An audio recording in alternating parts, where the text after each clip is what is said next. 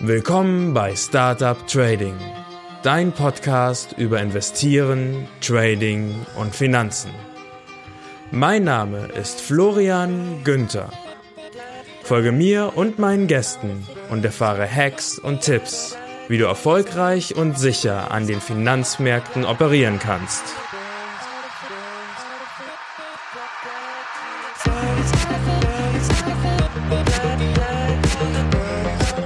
Der Podcast stellt keine Anlageberatung oder sonstige Empfehlung dar.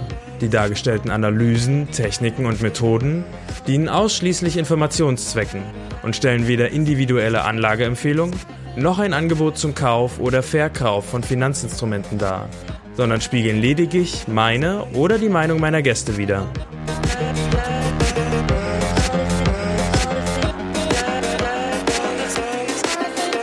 Herzlich willkommen zurück bei Startup Trading. Das ist der dritte Teil des Interviews mit Philipp Klinkmüller.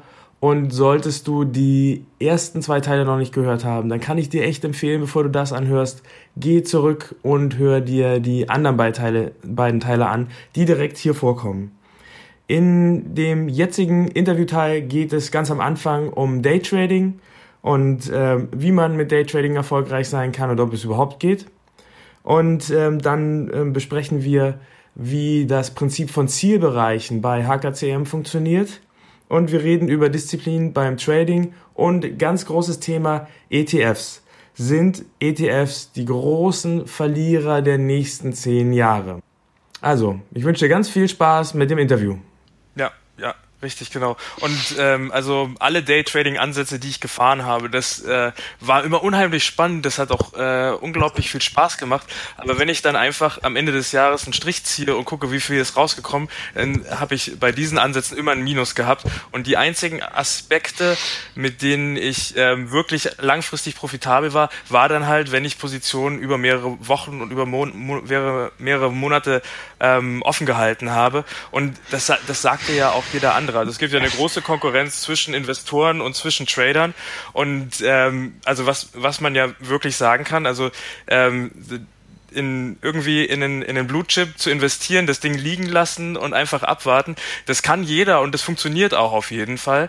Und äh, warum soll man nicht auch im Trading ähm, sich, sich diese Strategie, dieser Strategien annehmen? Natürlich leicht verändert, natürlich trotzdem äh, kann man da nicht äh, die Augen vom Risiko verschließen. Aber dann haben ja auch gerade die Leute, die anfangen mit Trading da auf jeden Fall erstmal Erfolgserlebnisse, die dann eintreten. Ja, man muss einfach, also ich denke mal, was man, man muss sich das einfach auch in einer gewissen Weise strukturieren für sich selber. Und es ist ja auch nicht so, dass das eine das Nonplusultra ist. Ja?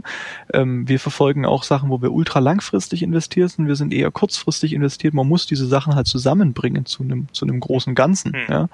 Ähm, das ist, ich meine, sagen wir mal, Buy and Hold kann lange, kann zeitlang sehr sehr gut sein. Ja, es kann aber auch sehr sehr desaströs enden. Ja, also ähm, das ist, ähm, ja. das ist immer alles hat nicht vielleicht nicht alles hat seine Zeit. Das ist Quatsch, aber es hat auf jeden Fall immer Phasen, wo das halt besser funktioniert. Aber da muss man halt eben auch dann rechtzeitig sagen, okay, jetzt ist aber auch mal die Zeit, auch mal aus dieser Buy and Hold Strategie halt mal einen Strich zu ziehen und zu sagen, ich nehme das Geld jetzt mal mit. Ja, das ist, ja. das muss man halt mit kombinieren, aber womit einfach keinem äh, irgendwas getan ist, was du auch schon gerade sagtest, ist dieses Daytrading oder dieses Hin- und Hergezocke. Also sorry, die, das ist, A, ist das mega stressig ähm, und wenn man nicht weiß, was man tut, bringt es am Ende gar nichts. Ja? Und ähm, mhm. die meisten haben auch nicht die, nicht die Umgebung dafür, sich da damit auch wirklich zu beschäftigen. Ja? Also ja, es ja. es ist es ist ja, es hat dann auch, es hat dann auch eigentlich wirklich nichts damit zu tun, dass man dann irgendwie Lehrgeld zahlt und irgendwann äh, werde ich schon begreifen, wie nee. das funktioniert, sondern es ist tatsächlich einfach nur Gezocke und das Geld aus dem Fenster rausschmeißen, weil die, die Märkte sind heute auch gar nicht mehr da wirklich drauf ausgelegt, dass man im Daytrading-Bereich noch Geld verdienen kann. Es war sicherlich äh, vor, vor 20 Jahren war das vielleicht anders, äh, aber heute haben wir in, in vielen Bereichen auch so eine geringe Volatilität. Ne? Man, man kauft den DAX irgendwie bei äh, 1200 ähm, äh, ja, 1230 irgendwie morgens, ne? Und abends verkauft man die wieder für 1230 und es hat sich überhaupt nichts bewegt teilweise. Ja. Es ist, es ist einfach für den, es ist, ich halte es halt langfristig für keinen, für keinen tragbaren Ansatz. Also wenn man da wirklich mit, wenn man das, wenn man das nicht professionell betreibt und selbst für die ist das nicht unbedingt immer so toll. Ja, es ist halt, ähm, ja. ja, also das ist, da muss man halt auch wirklich mit richtig viel Volumen das ganze Thema betreiben. Ich meine, wenn ich jetzt unsere Analyse anschaue, natürlich kann ich da hergehen und sagen, so, ich skaliere das jetzt runter, mache da draußen fünf Minuten Schaden und dann finde ich da auch genügend Punkte, wo ich sagen könnte, da gehe ich rein, da gehe ich wieder raus, da gehe ich rein, da gehe ich wieder raus. Aber alleine schon dann diesen Handel dann auch erstmal zu automatisieren und das alles eben zu machen, da kann so viel passieren. Ähm, das ist, ja, also da sind die meisten nicht drauf vorbereitet. Ja. Das ist, ähm, da muss man halt eben auch dann das, die Hintergrundmöglichkeiten dann halt eben auch haben, dass das dann eben nachher auch funktioniert, wenn man hier den DAX irgendwie auf 20 Punkte handeln will oder so. Ja, da muss man schon einiges auch an Zeit aufwenden, um da und auch an, an Know-how und an Hintergrundsachen eben auch von dem Trading alleine schon haben, dass das dann nachher auch wirklich alles funktioniert. Ja. Ich meine, bei vielen im Daytrading, sage ich ganz ehrlich, da wird alleine schon der Gewinn durch, den, durch die Spreadkosten aufgefressen. Ja. Also ja, das ist, genau. das ist, muss man sich halt auch, darf man halt auch nicht vergessen. Ne? Wie ist denn das bei euch, wenn man ähm, euren Dienst abonniert? Ähm, wie sieht das aus? Woher weiß ich dann, wann ich einsteigen und aussteigen muss? Kannst du mir das ein bisschen erklären? Ja gut, also wir haben ja grundsätzlich, ähm, wir haben was wir, was wir machen, wir wollen, also wir, was immer schon unser Anspruch war, wir wollen ja nicht wie nochmal irgendein Dienst sein, der halt irgendwie sagt, oh, kaufen Sie jetzt dieses Zertifikat und oh, kaufen Sie jetzt diese Aktie. Ja, das haben wir noch nie gemacht, das werden wir auch nie tun. Ja. Ähm, wir versuchen ja den, den Kunden auch irgendwo im Ganzen eben auch eine gewisse Ausbildung eben zu bieten und halt ein insgesamt Bild zu bieten, dass er eben einen, eine klare Meinung auch für sich vom Markt hat, mit der er auch nachher was anfangen kann. Ja. Und was wir allerdings machen, ist, wir haben in den einzelnen Märkten immer ähm, genau definierte Zielbereiche, die wir eben ähm, im Chart hinterlegen, wo wir sagen, das sind solche markanten Wendezonen. Von dort aus gehen wir eben entsprechend von einer massiven Korrektur oder von einer entsprechenden Aufwärtsbewegung aus. Da ist es eigentlich schon fast obligatorisch, eben im Markt eben zu handeln und da eben entsprechend dann in den Markt eben einzusteigen. Ja. Aber ähm, da ist es dann eben für den Kunden zu sagen, ich, okay, ich mache das in der Größenordnung, ich mache das in der Größenordnung. Was wir allerdings tun ist, ähm, jeder, der bei uns ein Abonnement abschließt, ja, der bekommt eben eine kostenlose Einführung auch in den Chart, wie ich den zu lesen habe und eben auch in so grundlegende Techniken der, ähm, ja, der, des, des Risikomanagements, des Stop-Managements und so weiter. Ja. Also da gibt's auch von uns so eine Trading-Tabelle, die wir da haben, wo man auch diese ganzen Berechnungen machen kann da nachher. Und ähm, da werden wir jetzt auch in Zukunft nochmal ein neues Tool bringen, was dann wirklich ein eigenes Programm sogar darstellt. Ähm, und da sind wir auf ah, jeden wow. Fall, ähm, da hat der Kunde wirklich einen Wahnsinns-Mehrwert. Und wenn er sich da dran, es ist natürlich wie überall, ja, ähm, wenn, wenn er sich nicht dran hält, dann klar, dann ist es, kann kann, können wir auch nichts machen, aber wir versuchen halt denjenigen schon darauf zu bringen, zu sagen, Kunde, beschäftige dich damit, setze dich hin und rechne dir das vorher aus, bevor die Katze der Baum auf ist und sei dir darüber im Klaren, das ist dein Risiko, das ist dein möglicher Gewinn. Vor allen Dingen, dass man auch lernt, eben einzuschätzen, zu sagen, ich habe jetzt hier eben ein Risiko, das ist ja größer als mein möglicher Gewinn. Vielleicht sollte ich den Trade nicht eingehen. Ja? Ähm, denn das ist auch so eine Grundmaxime, die halt viele einfach missachten. Die meisten traden A zu viel und B viel zu viel Schlechtes. Ja? Das sind diese zwei Grundfehler, die die meisten machen. Ja? Ähm, weil man sieht einen möglichen Gewinn und denkt aber nicht über die Konsequenzen nach. Wenn ich eben um 20 Dollar zu realisieren einen 40 Dollar Stop brauche, dann ist das halt nicht realistisch. Ja? Dann muss ich das einfach lassen. Genau. Ja, und ich, ähm, was, was du gerade gesagt hast, die meisten traden zu viel, man, man rennt irgendwie den Verlusten hinterher und ähm, ist irgendwie, fühlt sich motiviert dazu, ähm, jeden Tag irgendwie vier oder fünf Positionen zu eröffnen, ähm, die dann alle immer wieder ins Minus rennen. Ähm, ich finde, gerade mit eurem Service kann man halt auch anfangen, ähm, sich einen guten Handelsstil aufzubauen, indem man jetzt einfach mal sagt, okay, ich verstehe noch nicht so viel von Charttechnik und ich ähm, habe gemerkt, ähm, alle Positionen, die ich eröffne, die landen irgendwie am Ende im Papierkorb als Minus. Vielleicht wäre es da ein guter Ansatz, dass man sagt, meine Handelsstrategie in Anführungszeichen ist jetzt ähm, erstens, ich handle nur, wenn ich von HKCM einen Zielbereich vorgegeben kriege und ich handle nur in diesem Zielbereich. Das ist schon mal auch eine sehr gute Möglichkeit, um halt ähm, äh, Disziplin zu trainieren, so dass man nicht Richtig. immer, sobald man annimmt, man hat irgendwo eine Chance gesehen oder irgendeiner hat das wieder irgendwo ähm, ähm einem geflüstert auf, auf, auf Finanzen 100 oder bei Börse Online oder so ähm, und dann, dann rennt man dem immer hinterher, sondern ich handle jetzt nur, was HKCM mir im Zielbereich ähm, gemacht hat. Das ist dann vielleicht auch so, dass ich dann nur einmal alle zwei Monate eine Position eröffne. Aber es ist ja immer noch viel besser, als wenn ich jeden Tag vier Positionen eröffne und die sind alle im Minus und ich, äh, selbst wenn ich dann nur Mikropositionen aufmachen würde, wo ich dann immer nur 20 Euro verliere, aufs ganze Jahr gesehen, verliert man dann halt auch immer noch un unheimliche Summen. Und damit haben wir, damit haben wir den, den ersten Punkt, ne? und dann äh, handeln wir halt aus diesen Zielbereichen heraus, nehmen eine Positionsgröße, die wirklich vertretbar ist. Dann nutzen wir die, ähm, die Trading-Tabelle von HKCM, lassen uns ähm, im, ähm, im Coaching vorher erklären, auch wie das alles wirklich funktioniert. Und dann rechnen wir uns unsere Position einmal richtig aus. Und das muss man ja auch nicht unbedingt jedes Mal neu machen, weil man hat ja ungefähr dieselbe äh, Kontogröße. Klar. Und ähm, wenn man jetzt weiß, ich handle 0,5 Silber ähm, CFDs, ne, dann dann, nimmt man die halt immer. Schreibt man sich dann schön in sein Trading-Tagebuch und auf äh, diese Weise kann man dann ja einfach ähm, einfach auch lernen, immer durch die Updates,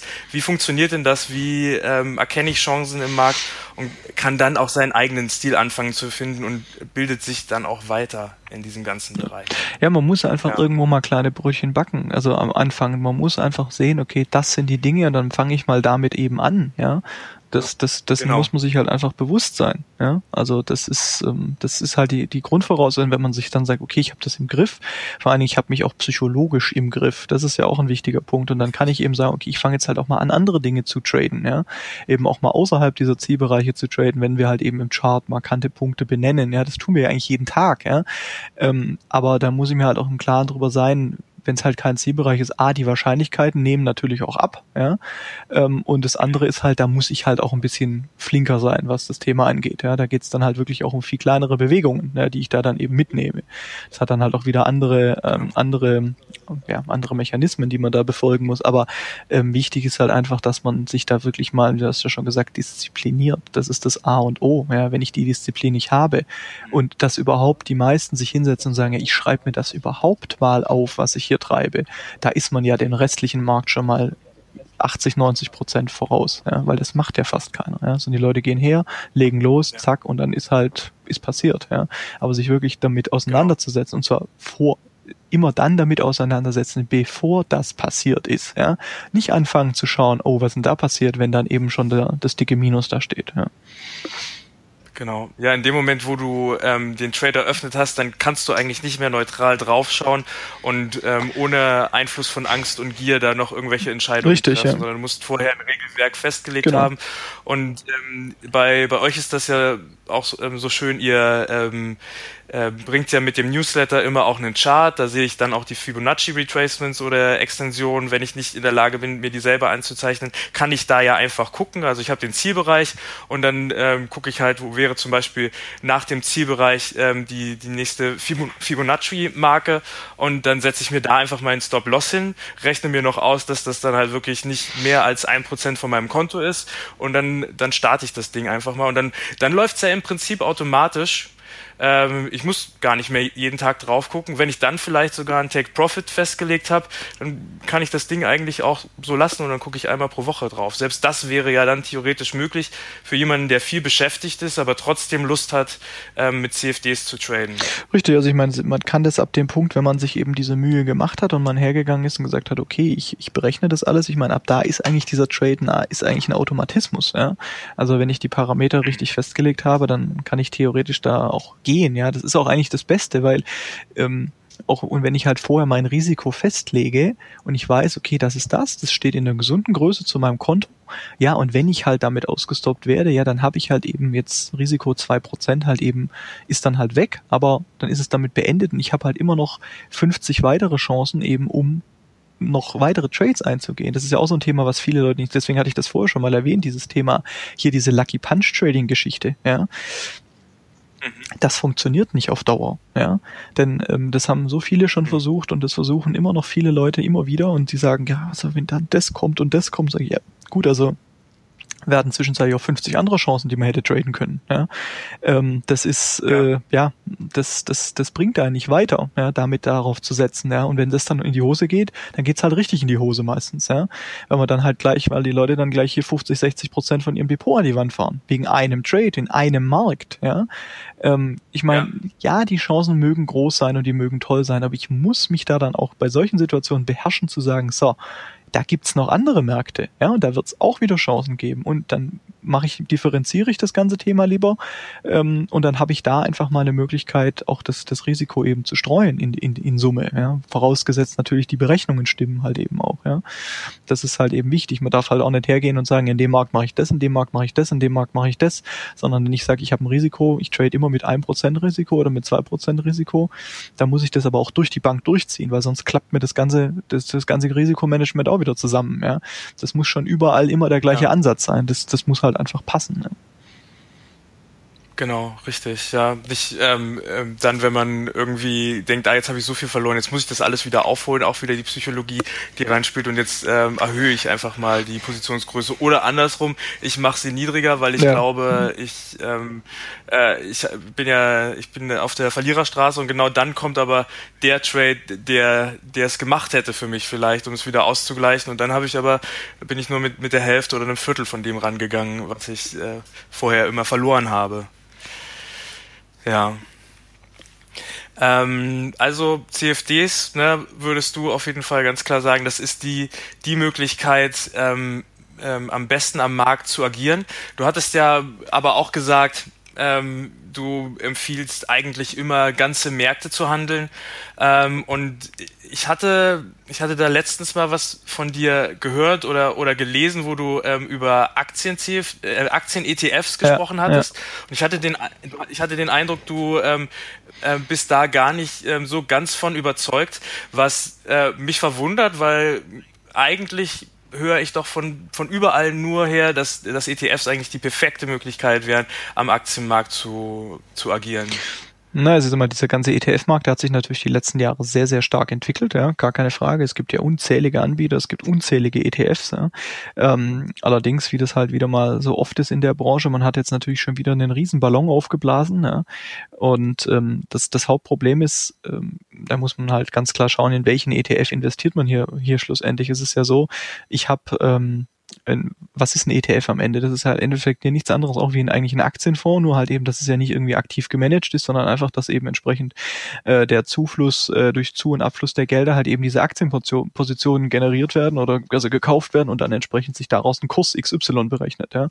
Ähm, ich habe aber jetzt hier auch auf der Produktseite wieder das grundsätzliche Problem, was, was viele auch nicht verstehen, dass so ein ETF wenn die relativ groß sind, natürlich und so weiter, da gibt es schon viele, die recht nah an dem realen Kurs sind, ja, also am DAX sind oder so. Es gibt aber auch viele andere, denen das eben nicht so gut gelingt, den Basiswert nachzubilden. Warum? Weil ich ja immer das Problem habe, dass ja innerhalb dieses ETFs ja auch eine Kauf- und Verkaufssituation eben entsteht und die ja auch den Preis beeinflusst. Ja. Wir haben auch schon oft ETFs gesehen, die in Relation zum realen Kurs völlig abgehoben sind oder halt eben um einen Faktor des Vielfachen zusammengeklappt sind. Ja. Und gerade dieses Zusammenklappen ist das, wovor wir uns, ähm, was wir mit sehr, sehr großer Sorge eben betrachten, ist eben, dass ein Großteil dieser Aktien-ETFs die Aktien gar nicht besitzt. Ja. Also sie sind ja auch gar nicht darauf angewiesen, diese Aktien zu besitzen, sondern hier findet halt eben so eine Wertpapierleihe statt, ja, ähm, damit man es halt in die Bücher schreibt, aber die Aktien sind gar nicht da.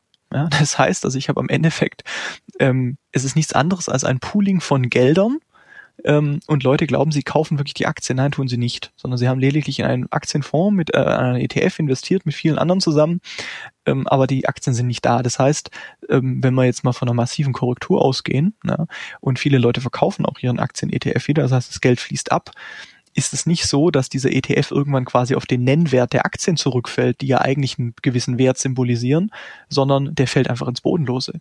Weil da ist ja nichts da, was ihn aufhält. Wenn die Gelder der Kunden abfließen, war's das tschüss. Das ist wie wenn eine Badewanne einen Stöpsel ziehen. Dann war's das einfach. Ja?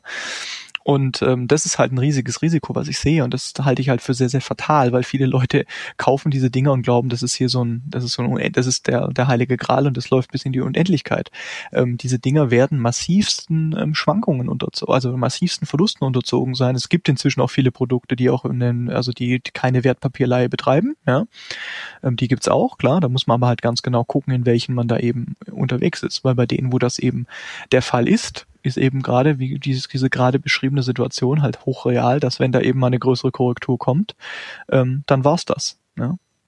Ja? Und das ist ähm, ein, ein sehr, sehr großes Risiko, auf das der Finanzmarkt hier in Summe eben zusteuert, wo viele Leute wahrscheinlich in, in, in absehbarer Zukunft mal irgendwann an einem Punkt sehr, sehr viel Geld verlieren werden. Ne?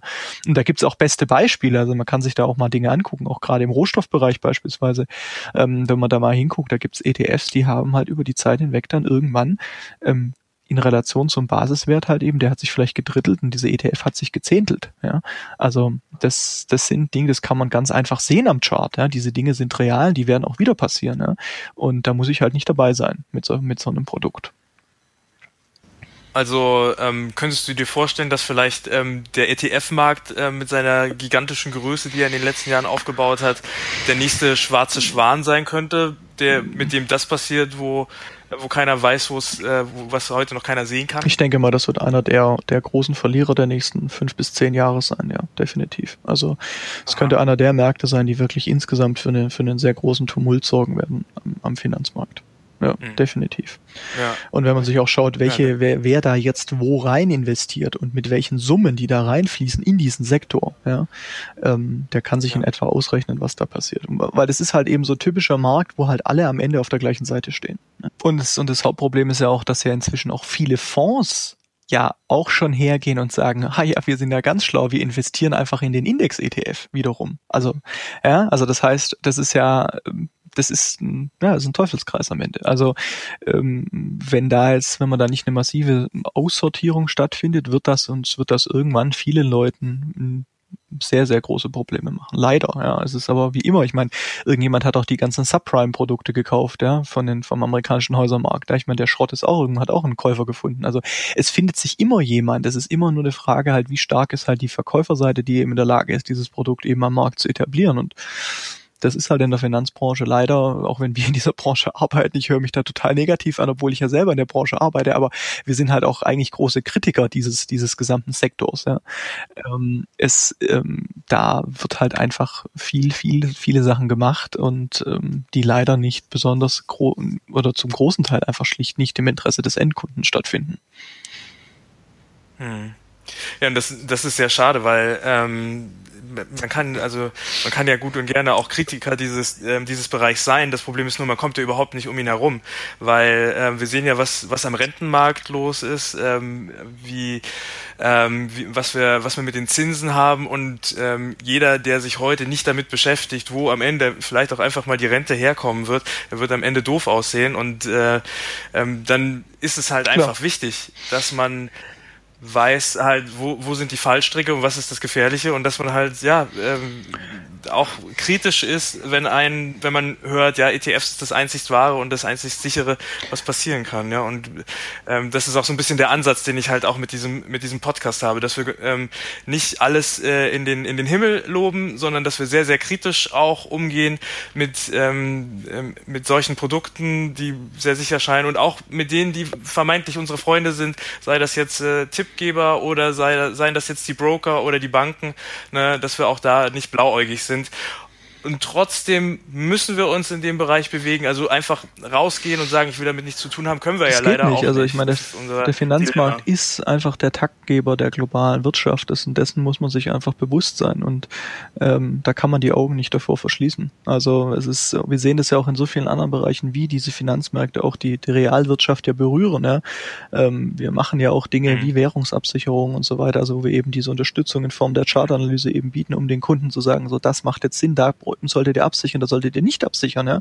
Und auch da sieht man halt einfach, wie das diese Unternehmen beeinflusst. Ich meine, wenn ein Unternehmen ein Produkt verkauft, was jetzt halt nicht die Marge, die riesige Marge hat, ja, und dann eben noch durch die Währung gefährdet ist, weil er eben, weil wir sind ja eben immer noch Exportweltmeister ins Ausland exportiert, das kann halt verheerende Folgen ja. für so ein Unternehmen haben. Ja? Ähm, das sind alles Dinge, die mhm. uns einfach hier diktieren oder der Preis von Energien oder irgendwelchen Rohstoffen wie Zucker etc. Das sind ja auch Dinge, mit denen wir uns beschäftigen, jetzt abseits des, des Retail-Marktes. Und ähm, da sehen wir halt auch, was das halt einfach für einen Einfluss hat ja, auf diese Kunden. Ja. Und dessen darf man, dessen kann man sich nicht verschließen. Ja. Und da sind halt auch leider auch in diesem ja. Bereich, muss man auch sagen, die Banken halt auch echt einfach ähm, furchtbar in ihrer Leistung, die sie dem Kunden bieten. Weil was passiert auch hier? Die Bank wird immer sagen, ja, müssen wir auf jeden Fall absichern, das Risiko. Ja, warum? Natürlich, weil die an dem Geschäft halt einfach auch verdienen, ja. Die haben kein Interesse dran, ja. dass der Kunde nicht absichert, sondern die wollen ja diesen Umsatz schreiben, ja. Also da ist man eigentlich schon vornherein, wie gesagt, man fährt sich immer selber zum Schlachter letztlich. Ja? Also es gibt sicherlich auch ja. gute Berater in Banken, würde ich jetzt gar nicht ausschließen. Also wir kennen da auch welche, mit denen wir auch arbeiten, die mit in, in im Fondsbereich und so weiter, die auch wirklich tolle Arbeit leisten, ja? Und die da auch eine vernünftige und wirklich auch im Sinne des Kunden agieren, ja. Aber leider ist das eben nicht die Masse des Marktes. Das muss man einfach ganz klar so sagen. Ne? Ja, und wie realistisch ist es, dass ich genau so einen Berater dann in meiner Sparkassenfiliale ja, finde? Das ist sehr gering, sehr ja. Realistisch, ne? ja, also auch ähm, meine ähm, Schwiegermutter hat, äh, hat auch angefangen, jetzt mit Aktien zu handeln und also die Informationen, die sie da von der Sparkasse kriegt und so weiter, das ist alles grauenhaft. Also da ähm, sehe ich auch sofort, dass, äh, dass die Person selber überhaupt kein Aktienportfolio besitzt, aber gleichzeitig halt ähm, da ähm, Empfehlungen macht, wie da das, das Geld jetzt investiert werden soll, was bald für die Rente Ich meine, ich würde vielen, vielen kann man vielleicht gar nicht mal den Vorwurf machen, weil sie es einfach wirklich gar nicht besser wissen. Ja? Die wissen es selber nicht, die haben selber keine Ahnung, ja. Aber darf man die dann wirklich auf die Leute Leute loslassen. Und da, das ist halt, ähm, das ist halt dann von den, sag ich mal, den oberen Etagen, die halt sagen so, Leute, ihr geht jetzt da raus und ihr verkauft jetzt den Fonds XY, der muss halt die Woche weg, ja, so. Ja. Und dann finden wir halt irgendwas, genau, halt genau was da halt eben da dazu passt, ja. ja. Und es ist halt, ja, das ist, ja, es ist klar, ich meine, es ist, es ist doch, es ist ja wie in allen Bereichen, man kann nicht, man findet nicht immer unbedingt jeden, der so leidenschaftlich seinen Beruf lebt und das dann darin voll aufgeht, sondern der hat das halt unter Umständen irgendwann sich entschieden, ja gut, ich lerne jetzt halt Bankkaufmann und ich mache den Job jetzt halt, ja. Ähm, das ist genauso wie es viele Leute gibt, die sind, ähm, die verkaufen Autos, die sind aber auch nicht so wahnsinns die Autos-Fans, sondern die machen das halt, ja, oder die machen irgendwas anderes. Es gibt sicherlich auch viele Ärzte, die von ihrem Beruf am Ende nicht so überzeugt sind, ja. Da, wenn man halt dann so ein Gerät, ja, war halt nicht so gut. Ja, das ist nur halt leider ist halt im Finanzmarkt eben eine riesige Masse da und ähm, wo man halt eben die Wahrscheinlichkeiten, dass man auf jemanden trifft, der es entweder nicht weiß oder nicht so gut mit einem meint und dann selber eben es nicht besser weiß, ja, ist halt oftmals relativ hoch, dass das passiert. Leider. Hm, ja, leider. Und ähm, von daher, also ähm, lieber Zuhörer, ich kann dir echt nur empfehlen, es gibt bei HKCM die Möglichkeit, dass man sich ähm, einfach mal diese Sachen 14 Tage ansieht.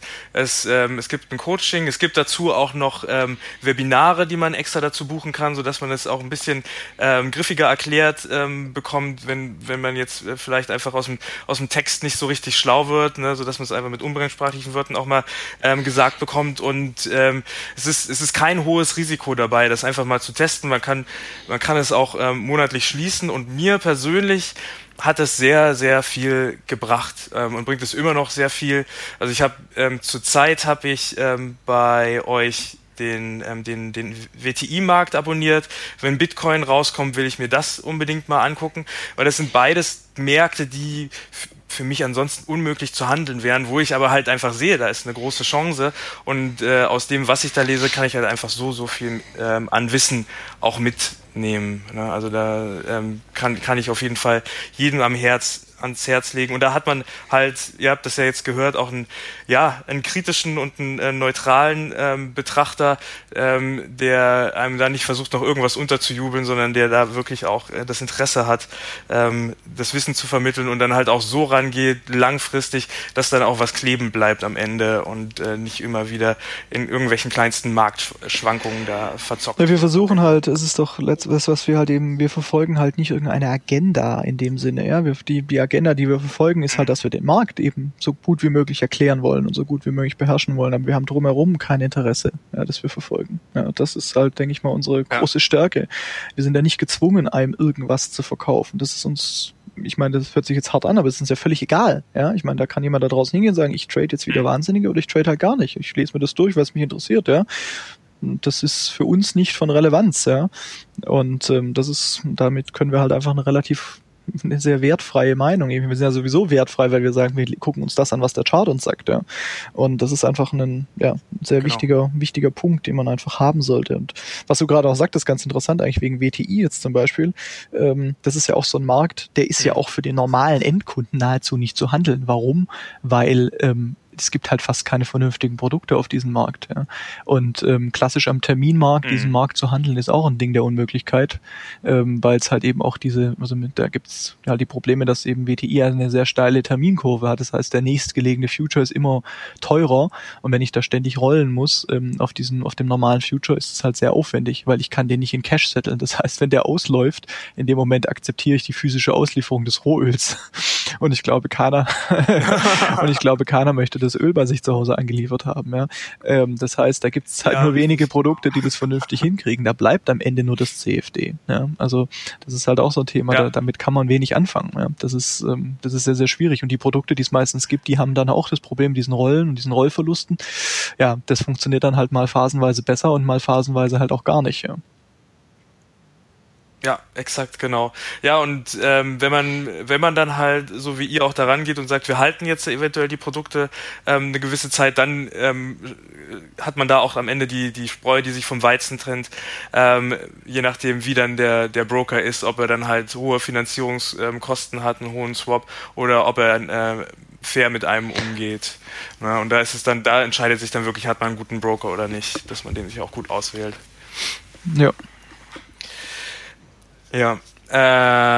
Ähm, ich würde sagen, wir kommen dann auch bald zum Schluss, aber eine ganz interessante Frage habe ich noch. Wir nähern uns ja dem Ende des Jahres. Ja. Ähm, und ähm, ich glaube, ich äh, kenne keinen besseren, den ich fragen könnte nach einem nach einem Ausblick fürs Jahr 2008. Ähm, Philipp, wo siehst du die größten Chancen für 2008? Also ähm, 2018 ähm, würde ich 2018, ja. ähm, ich würde, also was heißt die größten Chancen? Ich meine grundsätzlich, es ist sicher, wir haben jetzt, wo es jetzt momentan wieder zum Jahresende sehr, sehr spannend wird, wie auch in den Jahren vorher, ist eben, was passiert mit den, mit den Edelmetallen. Ne? Ähm, also mit diesem gesamten mhm. Sektor eigentlich. Wir steuern da jetzt momentan auch wieder auf Zielbereiche von uns zu, wo wir jetzt diese Zwischenkorrektur ähm, abarbeiten können. Und wenn es bei dieser Zwischenkorrektur bleibt, dann ist das auf jeden Fall wieder mal einer der Top-Märkte, Marktbereiche, wo wir fürs nächste Jahr sehr, sehr große Chancen sehen. Ne? Ähm, weiterhin ist es für uns auch immer noch, ähm, finden wir uns auch in den Aktienmärkten ja immer noch in dieser massiven Aufwärtsbewegung.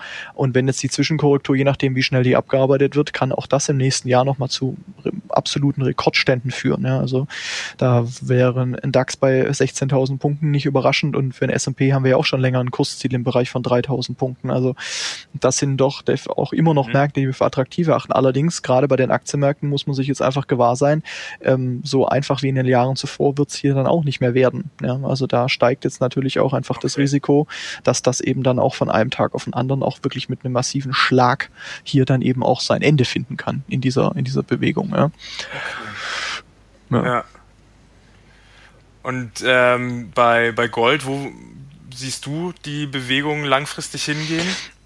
Wir haben, wir haben mal den Gold und wir haben diesem ganzen Edelmetallmarkt einfach immer noch eine große Frage, die, auf die wir immer noch keine Antwort bekommen haben. Und zwar ist das eben das, haben wir im Jahr 2015 wirklich die Korrektur ausgehend von den Hochs im Jahr 2011 beendet? Ja, das ist immer noch die große Frage, mhm. nach der wir, und die können wir momentan einfach immer noch nicht klären. Ja. Wir haben mittelfristig immer mhm. gesagt, wenn es hier zu einem Tief kommt, können wir in Gold in Richtung 1500 diesen Bereich vordringen und da wird sich dann entscheiden, was weiter passieren wird. Ja. Wenn wir von dort aus in einer nur korrektiven Bewegung zurückkehren ähm, und dann wieder durchstarten, dann ist diese, wäre diese Korrektur abgeschlossen. Allerdings besteht hier immer noch die Gefahr, dass der Markt eben doch noch in diesem Abwärtsimpuls seit 2011 eben steckt und wir könnten dann langfristig auch nochmal Kurse deutlich unter 1000 Dollar anlaufen. Ja. Aber dafür ist okay. es, das ist noch nicht entschieden. Ja. Also so oder so, wenn jetzt die jetzige Korrektur gut über die Bühne geht, wovon wir primär ausgehen, dann ähm, sehen wir auf jeden Fall nochmals die Chance, eben in Richtung 1500 vorzustoßen, auch in Silber dann eben nochmal deutlich über 20 Dollar vorzudringen, mittelfristig gesehen. Ja. Und dann wird sich's final entscheiden, ob wir hier durch sind, auf neue Allzeithochs gehen langfristig oder eben nicht. Ja. Und wie würde man das jetzt bei euch handeln? Ihr habt einen Zielbereich hinterlegt und äh, ähm, würdet, würdet ihr dann sagen, darunter soll man dann an einer bestimmten Stelle den Stopp legen und äh, ähm, dann einfach mal gucken, ob das vorbei ist? Oder ähm, kann man davon ausgehen, dass aus diesem Zielbereich dann auch ähm, eine, eine starke Bewegung kommt, sodass man da relativ schnell im, im Geld Also wir ist. gehen, wenn es sich wirklich um einen Wendepunkt handelt, gehen wir da schon von einer, von einer sehr starken Gegenbewegung aus. Wir haben jetzt momentan halt die schöne Situation, dass halt eben die, die Punkte, die wir, wenn wir sie im, in den Zielbereichen nach unten, also wenn die unterschritten werden, dann ist hier wirklich erstmal, reden wir von massivem weiteren Abwärtspotenzial. Also das ist nicht so, dass man dann sagt, okay, danach ah, könnte dann nochmal da, nochmal bei 10 Dollar drunter oder so drehen. Nein, sondern da reden wir davon wirklich, dann geht's in Gold nochmal wahrscheinlich auf einen Schlag 100 Dollar weiter bergab, ja. Also kann man das hier, es ist durchaus, also wir steuern da auf sehr, sehr attraktive Einstiegskurse zu in diesem Sektor, definitiv. Ja. Und in den Minen sieht's genauso aus, ja. Was, ähm, was gibt es noch für Märkte, die interessant sein könnten 2018? Ja, im WTI stehen wir momentan an einer ganz, ganz großen Entscheidung. Ähm, das ist momentan eigentlich so mit der spannendste ja. Markt, den wir haben. Ähm, ob wir jetzt hier schaffen, mal auf mittelfristige Sicht jetzt nach oben ein, ein ganz klares Kaufsignal zu generieren, was uns wieder in Richtung 70 bis 80 Dollar führen könnte im WTI, oder ob wir wieder die, ob wir die Korrektur weiterführen, in der wir immer noch stecken seit den Allzeithochs. Und ähm, das wird sich jetzt hier relativ zeitnah entscheiden, ähm, ob das, ob es dazu kommt oder nicht. Also das wäre wir, da gehen wir wirklich davon aus, dass wir auf jeden Fall bis Ende des Jahres da dann absolute Klarheit haben und dann könnte das, wenn es sich für die Long-Seite entscheidet, ähm, auch auf der auf Sicht des nächsten Jahres eine ganz massive Chance sein, hier long zu gehen ja, in WTI. Ah, okay. Ja, was ja also ich, ähm, du hattest ja vorhin ähm, ähm, so fundamentale Ansätze kritisiert, was sich ja auch irgendwie komisch ähm, anhört, dass der Preis wieder steigen wird, obwohl wir eigentlich für immer noch die Situation mit dem Fracking haben und dass in den USA alles unter äh, 50 Dollar ähm, ja, also dass, dass der Preis immer wieder unter 50 Dollar gedruckt werden müsste oder könnte. Ne? Durch das, durch das Fracking. Ja, aber ich denke mal, also gerade die letzten Jahre haben gezeigt, dass der Ölpreis ähm, sich gesagt hat, die fundamentale Lage interessiert mich überhaupt nicht. Ja. Ich meine, der Nahe Osten brennt weiterhin. Ja, wir haben weiterhin den globalen Ressourcenkrieg ums Rohöl letztlich und ähm, der Ölpreis gemessen an der Nachfrage, gemessen an den letzten Hochs zu heute müsste eigentlich bei weit über 200 Dollar notieren. Tut er halt einfach nicht. Ja. Also das ist, ähm, ah. ich, ich denke mal, es gibt wahrscheinlich kaum einen Markt, wo auch so viel hineingeheimst wird wie in den Ölmarkt. Ja. Nur komischerweise, es interessiert ihn einfach nicht. Ja. Also es ist, ähm, ich meine, wir hatten bei 30 Dollar eine, eine massive Nachfrage nach Öl ähm, und es hat jetzt langfristig trotzdem nicht ausgereicht, um den Markt wirklich wieder zu einem immensen Ausbruch zu führen. Ja. Also ähm, der Ölmarkt ist äh, ja also auch ein großes Politikum, was eben immer gerne dargestellt wird als so unbeherrschbar und so weiter. Er ist definitiv auch einer der schwierigsten Märkte in der Analyse, gar keine Frage, ja. was eben auch mit dieser Terminkurvenstruktur zu tun hat. Ähm, er neigt halt auch zu wahnsinnigen Übertreibungen. Ja aber im Großen und Ganzen hält er sich einfach an, an, an den klar ausgelegten Kurs ja, und ähm, lässt sich nicht von den fundamentalen Aspekten eben beeinflussen. Ja. Ich denke, wenn man jetzt mal sagen würde, okay, da viele sagen immer, es läuft ja mit dem Aktienpreis sehr gut. Also wenn ich mir jetzt mal den DAX-Stand angucke, den wir jetzt haben und den DAX-Stand, den wir 2008 hatten, dann sollte der Ölpreis aber deutlich jenseits der 200 Dollar notieren. Ja. Wenn denn die Aktienmärkte wiederum ah. Ausdruck der Wirtschaftsleistung sind, ja, wo wir beim nächsten Punkt wären, mhm. sind sie das wirklich? Ja. Das ist, das ist das Problem. Ja. ja. Also da ist mit diesen fundamentalen Aspekten leider dem ganzen Thema eben nicht beizukommen, ne? auch wenn das immer noch gerne viele Leute hätten. Ne? Ja. Ähm, das, das Jahr 2017, das, ähm, wie, wie würdest du das im, im Nachgang betrachten? War es ein einfach Nein. zu handelndes Jahr? Nein. Ging ja die ganze Zeit nur hoch, Nein. Son Nein. Ja, sondern, also ist war also nachdem 2016 wahrscheinlich das beste Jahr war, was wir je hatten, ist 2017 genau das Gegenteil. Aha. Also es ah, ist in allen Aspekten, okay. wir haben halt, ähm, es hat, wir haben letztes Jahr im DAX äh, knapp 7000 Punkte generiert aus unseren Zielbereichen heraus. Ja, ähm, mhm. ja dieses Jahr sind es hängt natürlich davon ab, wie man es jetzt sieht. Ich meine, wir haben zwar auch eine große Punktbewegung gehabt, aber wir hatten halt nicht diese Volatilität. Also die Leute konnten halt nicht oft einsteigen. Ja, das ist das Problem an dem Thema. Ähm, hm. Die die gesamten Märkte dieses Jahr, wir haben es, zwar sind die Märkte gestiegen, aber es ist keine Volatilität da und das ist natürlich nie schön oder ist nie attraktiv, ja.